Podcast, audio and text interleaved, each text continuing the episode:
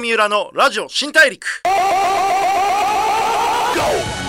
こんばんは。FM93 AM142 東京有楽町の日本放送からお送りしておりますラジオ新大陸。ザ・ブレイクスルーカンパニー GO の代表で PR クリエイティブディレクターの三浦貴弘です。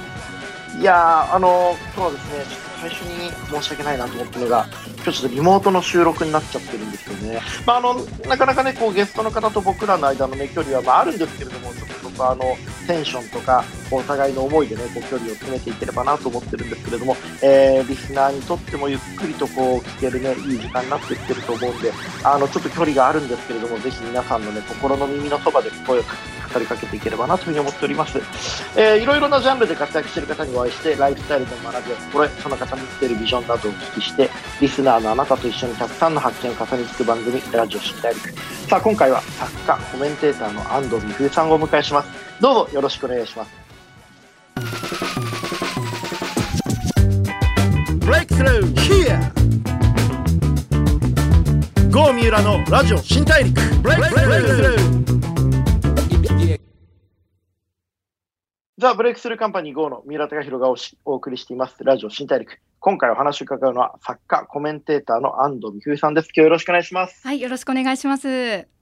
すいませんリモートのこうラジオって形ちょっと変わった形になっちゃってるんですけども。お会いするの楽しみにしてたんですけど、まさかちょっと一人ぼっち収録だとは、でも全然大丈申し訳ないで夫ですす。ちょっとこのタイミングで申し訳ないです本当にあの距離を感じさせないぐらいのトークをしたいですね。すね、ちょっと息遣いをちょっとこう届けていきたいなと思うんですけれども、えー安藤さんは新しいフリーランスで企業の形を作った働き方のパイオニアです。集英社を経て、現在は SNS での発信を駆使して、肩書きや専門領域に取られず、独自のノマドワークライフスタイルを実践されています。今はどういう感じで働かれてるんですか？あの今ご紹介いただいた SNS を駆使してっていうのは、あのうんうん。3、4年前ぐらいのあの状態で、うんうんうんえっとうん。2017年の、そうですよね。はい秋にうん。SNS をもう完全に立ちまして、であもう17年に辞めちゃったんでしたっけ？そうなんです約750日間やめまして、で今、うんうんうん。えー一部オンラインサロンのためにフェイスブックとか、えーアメブロってうんうんうんうん。少しやっているんですけれども、あ今でもほとんどとアメブロ。うんうんうん。はい、あの SNS の発信という活動はやらずに、えっとどういうスタイルかっていうと、まあ、ちょっと編集者さんなんかも困らせてしまってるんですけれども、まあ、主にはこうオンラインサロンのクローズドのコミュニティだったり、まあ、あとは今年今日お話しさせていただく本も含めて4冊出版をしていく予定なんですけれどもはい、あのこういった自分の作品を通して、まあ、それを発表して、うんまあ、自分のと社会がつながるみたいな感じを今模索しております。うん、ありがとうございます。SNS ね、僕もね、ツイッターとインスタとフェイスブックってやってるんですけど、僕逆なんですよ。2017年から始めたんですよ。いやそうなんですよ存じております、はいそれは。あ、本当ですか？あの、博報堂っていう、まあ、あの、安藤さんがね、集英社にいらっしゃって、僕は博報堂っていう大手の広告会社にいて、あの、博報堂って基本的に自分の名前で SNS やっちゃいけないんですよ。で、独立してからツイッターを始めたんですけど、まあ、最初は楽しいんですけど、やっぱこれ、ストレスもたまりますよね。そうですね。あの私自身は2010年ぐらいからツイッターを中心に始めて、まあ、7はい。年間いろいろやってきて、ちょうどその時に「ソーシャルネットワーク」っていう映画が流行ったりとか、はい。はいはいはい。はい。あ3点の、はい。マーク・ザッカーバーグのね。そうですね、はい。あと3.11が起きてライフラインとしてのツイッターが見直されたりっていうこともあって、うんうん2011年から12年の急激にツイッター利用者、まあ、Facebook も含めて、はい。SNS がガーッと盛り上がった時の波に乗れたっていう感じなんですね。うんでまさにまあうん肩書きをフリーランスっていうふうにまあ自ら名乗って SNS の発信によっていろんな仕事を掴んでいくスタイルを作っていったんですけれどもうんなんかだんだんそれが本当にマスメディアとかいろいろこう巻き込んで大きくなっていた時になんか当初自分が目指していた自分らしい発信とか伸び伸びしたこう発言みたいなのがどんどんできなくなっていって。でもそれはまあ誰かが悪いとかではなく自分がそういう状態を自分で作っていったっていう結果なんですけれどもなんか原点回帰したいなと思って三浦さんと入れ替わった形で2017年の秋に 辞めました。卒業されたんですね。でもそうですね。本当にこう当時ね、こう、もともとは会社員として働かれてたと思うんですけれども、こう、SNS を使って、まあ、世に出た時には、マスメディア、まあ、テレビとかの出演もすごく多かったと思うんですけれども、その時って、こう、一気に自分が有名になっていく時ってどんな気持ちだったんですか？めちゃくちゃ怖かったです。怖かった。ワクワクよりも恐怖の方が大きかったですか？あ怖かったです恐怖の方が多かったですね。あのワクワクに関して言うと SNS に関してはすごいワクワクしてました。あ今日もフォロワーさんが増えたとかいいねがこんなについてるってあったんですけど本当に。にかけねなしにテレビ含めたマスメディアに出たいとかでうん。ちょっと1年ちょっと前まで普通に無名の OL だったのでそれがなんか例えば10年の時間をかけてフリーランス歴10年の時間をかけて少しずつ認知度が高まったではなく、うんちょっと前まで無名の OL がなんか1年半でいきなりこうドキュメンタリー番組に出ちゃうとかっていう展開うん。がすごく自分では戸惑ってました。あれ、情熱大陸に出られたのって、はい。こう、会社を卒業されてからどれくらいでした1年半ですちょうど。すごくないですか？だって、会社員の時って自分が情熱大陸に出るってイメージありました？いやあのもちろんなくてあの私当時宣伝部にいたので、あのはいむしろあの作家さんを情熱大陸に売る側、出したいっていうね。はい、プロモートしたい。はい、ははい。い、決まったこともなかったし売り込んだこともないんですけれども、むしろ宣伝部としてはそっち側だったので、はい。はい。あのまさか自分が本当に突然来たんですよ。アメブロのメッセージにう。んディレクターの方から。あのなんかのいたずらだと思って無視してたんですけれども、そしたら今度うん。ツイッターから連絡が来て、うん。あの翌日東京ドームホテルのラウンジで会った時に出演をしてほしいって来て、あへこれはえ。現実なんだ みたいな気持ちっていうか、はいはいはいはい。これ、情熱大陸だって上陸したい人たくさんいますよ、その大陸に。俺もすごい出たいなと思ったりします。やっぱりクリエイターとか、いろんなそういったこう、表に出る仕事とか何かを作る仕事にとって、ある種のブランドというか憧れもあるじゃないですか。でもその分やっぱりこう、表に出る、こう、一気にこう、取り返しのつかないことになっちゃう感じってありますよね。テレビとか出るときって。そうですねなんかあのでもまあ今思うと今もし今の自分に来てたら多分出れ出なかったと思います。いろんな計算をはうんが働いて。でも当時っうんうんうんてうんある意味ではもう月にぶっちゃけて言うと月に10万円から30万円ぐらいしかまだ稼げてない時期でフリーランスとして本当に駆け出しで結構しんどいですよね、それだけだと。だだからこそ怖いものがなかったっていうかうん。失うものもないしそもそもまだ何もない状態だったんでうん。でもまあそういったあの SNS だけじゃないいろんな経験を経て、自分らしいペースを取り戻すには一度こうした喧騒から離れてみようっていうのが大きかったですね。うーん、なるほど、なるほど。その当時の2011年前後からツイッターとかずっとやられてきて、こう SNS、特にはツイッターですかね。ツイッターのこう、雰囲気って変わりました？あの今もツイッターアカウント持ってないのでもう4年あ、もう見てもいないんですね。見てもありまあ、せんインスタえ、もすげえヘルシーですね。あのフェイスブックもあの全員あの投稿見ていないので非表示にしているので、全く見てないんですよ他の人のあ、もうめちゃめちゃヘルシーですね。あで三浦さんはなぜ知っていたかっていうと2018年ぐらい、あの要はあの話って友達との話ってはいほとんどが SNS の話するんですよ。これも後で気づいたの。よね。うん、あのはい人は Facebook でこんな報告してたとかっていう中に、はいはいはいはい三浦さんのことをすごく聞くことが増えたんですね2018年。あ、本当ですか？この人はすごい面白いとか、この人は今うん注目されてるっていうことは、あのよく友人に聞いて回っていて。情報収集と思って、でそこで三浦さんをあの一回なんか Google で調べたことはありますけれどああ、そうなんですか。すいません。恐縮です。え本当に。もうとんでもないですあのなのでも本当に全然こうつながってない状態です今もいや、でもそれすごい、僕も2017年からツイッターやってて、まあ本当に似たようなキャリアをたどっていて、こう、ツイッター最初はこう、なんか反応が返ってきて面白いなとか、フォロワーが増えてきて、俺も有名になってきたかなとか思ってきて、楽しんでたんですけど、なんか二つ怖いなと思うのが、一個が、自分がもう世の中に見つかって、慣れられて、もうすでに飽きられ始めてるっていう感じが、すごいリアルにわかるんですよね。なんかこう、なんていうのかな。確かにその2018年って僕が独立して最初に、多分こう、いろいろ表に出始めたタイミングで、安藤さんとかもちょっとこう気にしていただいたんだと思うんですけれども、もう今僕ももう独立して5年くらい働いてるんで、なんかこういうやつがいるんだなってことは世の中の風景の一部のようになってしまって、まあ別にこう特別な存在、まあもともと特別な存在でもないんだけど、その注目する理由もなくなっちゃって、で別に注目なんてされなくていいんですよ、別に僕広告作るのは仕事だから。だけど、一回注目されちゃうと、自分の価値がなんか変わらないのに、なんならちゃんと仕事頑張ってるから別に普通に生きてるし、ちゃんと広告の技術とか上がってるはずなんだけど、なんかまるで自分の価値が落ちてってるような、勝手な錯覚をしちゃうんですよね。うん、恐怖ってありませんでした？あのありまし。た。あの2012年13年にあのよく、あの枕言葉でつけられたのが「今をときめく」とか今わかります？これ言われる言われた側しかわかんない感情ですよね。今が旬のってよくつけられたんですよ。うん。うん。うん。うん。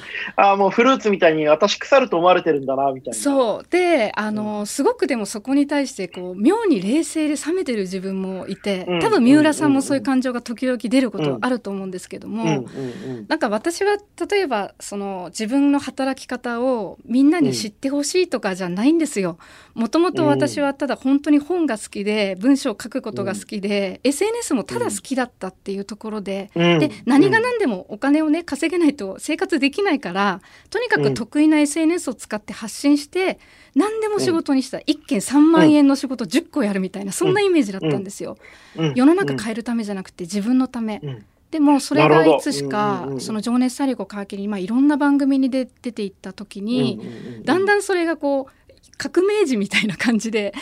ああ、ねなるほどね。あの三浦さんだったら広告の革命児ってよく言われると思うんですけど私もこう働き方のこうジャンヌ・ダルクみたいなイメージになっていた時にあはいの確かにメディアに出ると今もそうですけどちゃんと喋ろうって思うから割とキチキチと喋ることもできるけどあの私の普段の自分って本当にあののんびりして結構天然だって言われる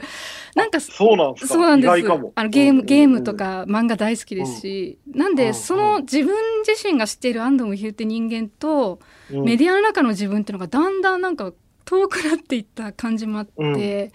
うん。そういう意味でそのなんていうか人から忘れられることを恐恐れなくなったし今、うん。うん、飽きられたり忘れられたりっていうか称賛されることも含めて、うん。750日間一切外部と立ってたっていう経験が、本当の意味でのマイペースを作ってくれたっていう実感はあります。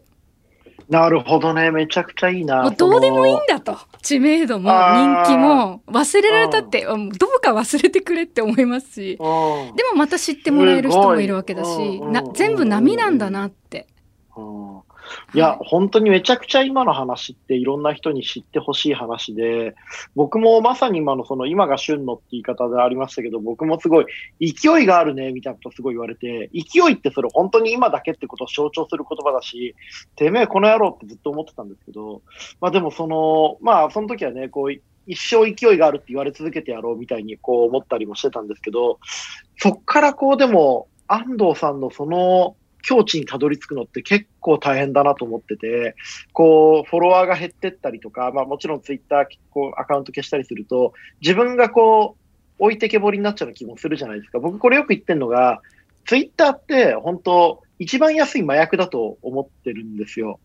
なんかこう、習慣性があって、それがあるとちょっと気持ちが落ち着いたりするんだけど、はいそれのせいで気持ちがこう、すさんだりもするじゃないですか。で、麻薬だってやめた方が健康にいいから全然いいんだけど、まあ別に僕やったことないんですけど、その、やって習慣性があるから、こう、やめた時って一番辛いじゃないですか。はい、でそこから何ヶ月かしたら落ち着いて、あ、これやっぱなくてよかったんだなって思うんでしょうけど、その禁断症状とか出なかったんですか？あのまさにこれが、えっと、最新刊で書いてることなんですけどありました。うん、うん。で私の場合は、そのまあ自分のペースを取り戻そうっていう、まあ、いくつかの理由で、えっとうんまず3つの段階を経たんですね。うんで1回目の段階っていうのが時間を制限する。うん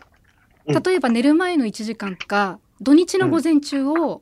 SNS をやらないっていうふうに時間の制限をする。うんこれ簡単ですよね。でも簡単なようでいて起きてすぐ簡に単なようで簡単じゃないんですよ、もうね。あの、フェイスブックにいいねついてないかなとか、ツイッターにリプライ、あの、クソリプじゃないリプライ、いいリプライ来てないかなとか、もうつい見つけちゃう自分がいて、でも、うん。それをまあなんとか半年ぐらいかけてやってってじゃあ第2段階何したってこれが効果ときめんなんですけどもスマートフォンから一切のアプリを消したんです、全部。SNS の。ほうほうほうほうほそうすると必然的にパソコンからしかアクセスできないようになるじゃないですか。う。うん。でも当時の私原稿あの連載とか執筆以外は全部スマートフォンで完結してたのでほぼあんまり触んなかったんですね。それが効果てきめんでそれでさらに1年ぐらい経った時には禁断症状はもう和らいでいってないのが当たり前っていう風になってうんでうんそのさらに半年後に第3ステップのアカウントを削除するっていうところまでうんつまり2年トータルかけてやったんですね。うーん、もう本当に薬物セラピーみたいですね。本当にそうなんですよ薬物セラピー。ー。でもあのさっき三浦さんがおっしゃったツイッターっていうのは一番簡単な麻薬だと思うっていうのは私も同じところに行き着いたんです。あの全く完全同意なんですけれども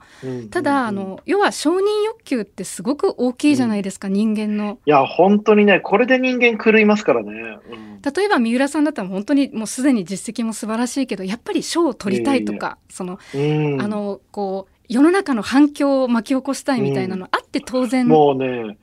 本当にね、自分が本当に嫌になるくらい褒められたい。もう本当に恥ずかしい。もうこういう自分が恥ずかしいってことは分かってるんだけど、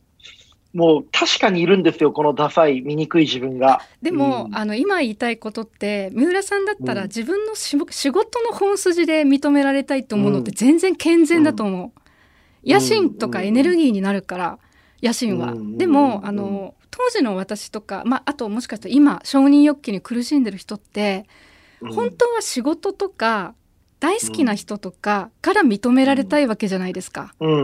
でもツイッターやインスタグラムでいいねをもらうっていうのはうん。本筋からずれたところで簡単に承認をもらおうとする行動なんで、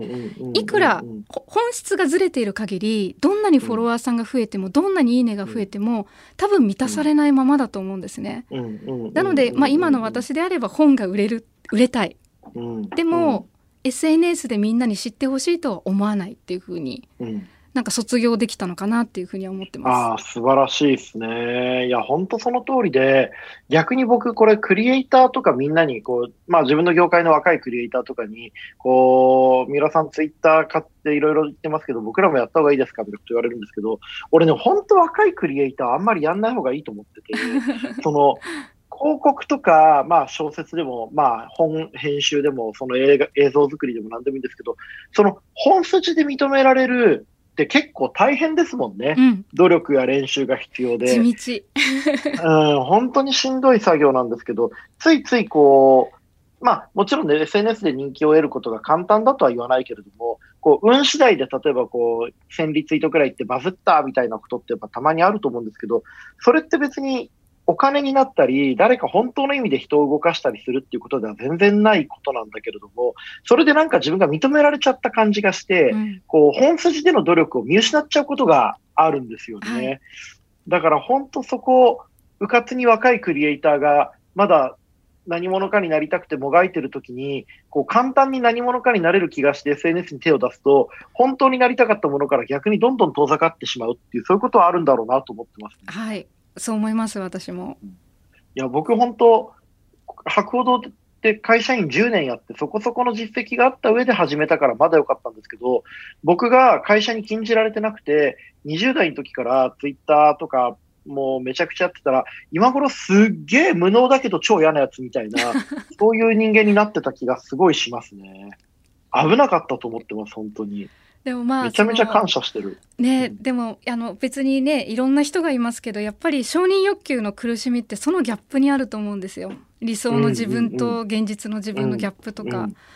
なのであの SNS をやめろってこの新刊で言ってることはもちろんなくて、うん、これね、でも今回のその、つながらない練習っていい言葉だと思いました、タイトル。あはいありがとうご素晴らざいます。しいですよね。編集者さんに見つけてもらいました。いやいや、でも本もすごく良くて、なんか、こう、つながらないっていうのは一番大事なことは、他人に自分の人生を任せないとか、自分の人生の基準を他人に委ねないってことですよね。そうですねうん。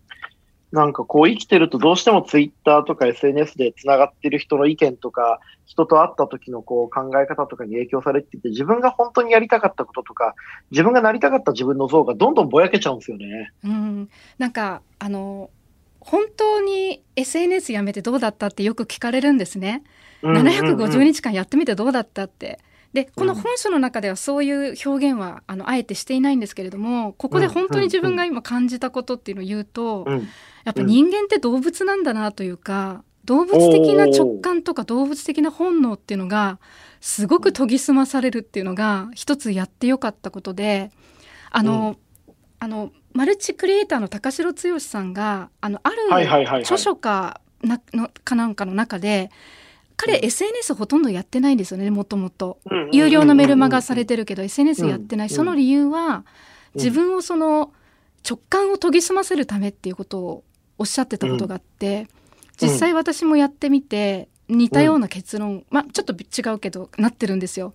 でうんうんうん私あの三浦さんの本読ませてもらってすごく魅力的だなって思ったのはうんうんうんとてもあの紹介されてる本もあの深い教養のある文学作品も多くて、ああありがとうございます。あのはい、そういうその深さもあるんだけどもなんか結局自分の勘をすごい信じてる人なのかなって。そうですね。あの、今本の紹介は超クリエイティブの中のブックレビューのコーナーだと思うんですけど、ありがとうございます。あの、言語化力の中でもね、あの、言葉にしなきゃダメだってず散々言ってるくせに最後の最後で、まあ、言葉にできないことの方が大事だっていう、それまでの話を全部ひっくり返すっていう地獄みたいな構成なんですけど、でも本当そうですよね。その、理屈で考えることなんて限界がありますからね。そうですよ。多分最初にまず言葉にならない感覚があって、うん。それを言葉にしていくのが、まあ、プロの仕事なのかなって思うんですけれども、うん。なんか今ってツイッターでも何でも本当になんかミニ名言とか、誰かのありがたい言葉とか、うん。まあ、教養や何でしょうね、ん。その権威とか影響力みたいな数字化されるものがたくさんあって、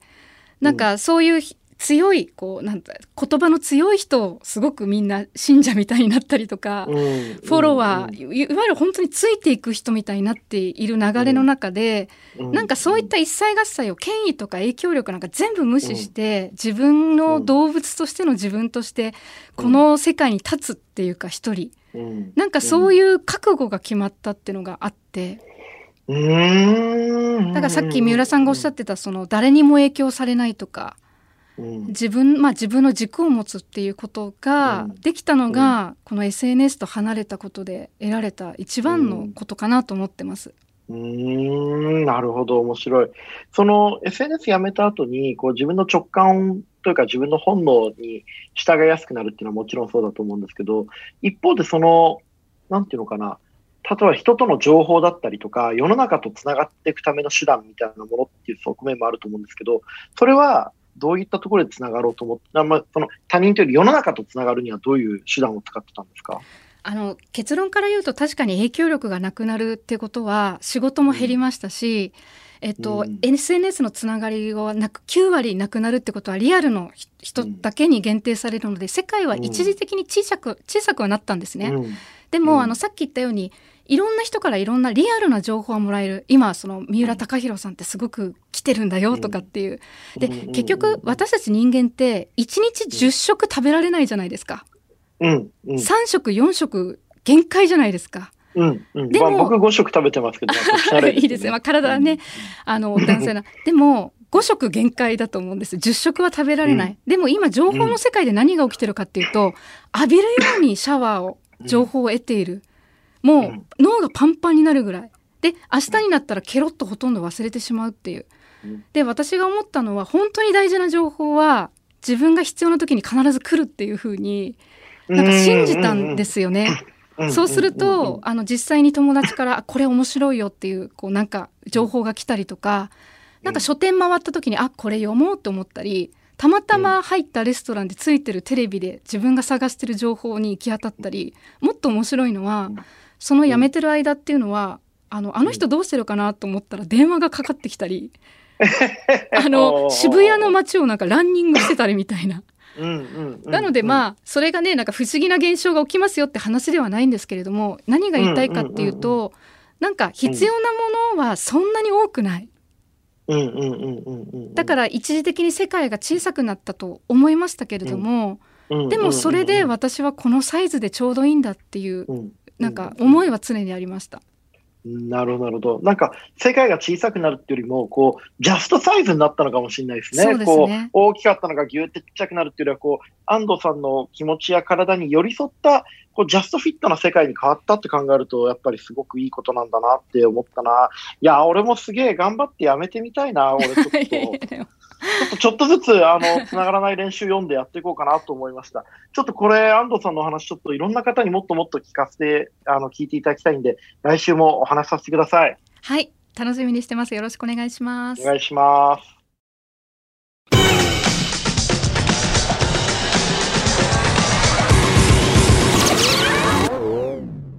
郷三浦のラジオ新大陸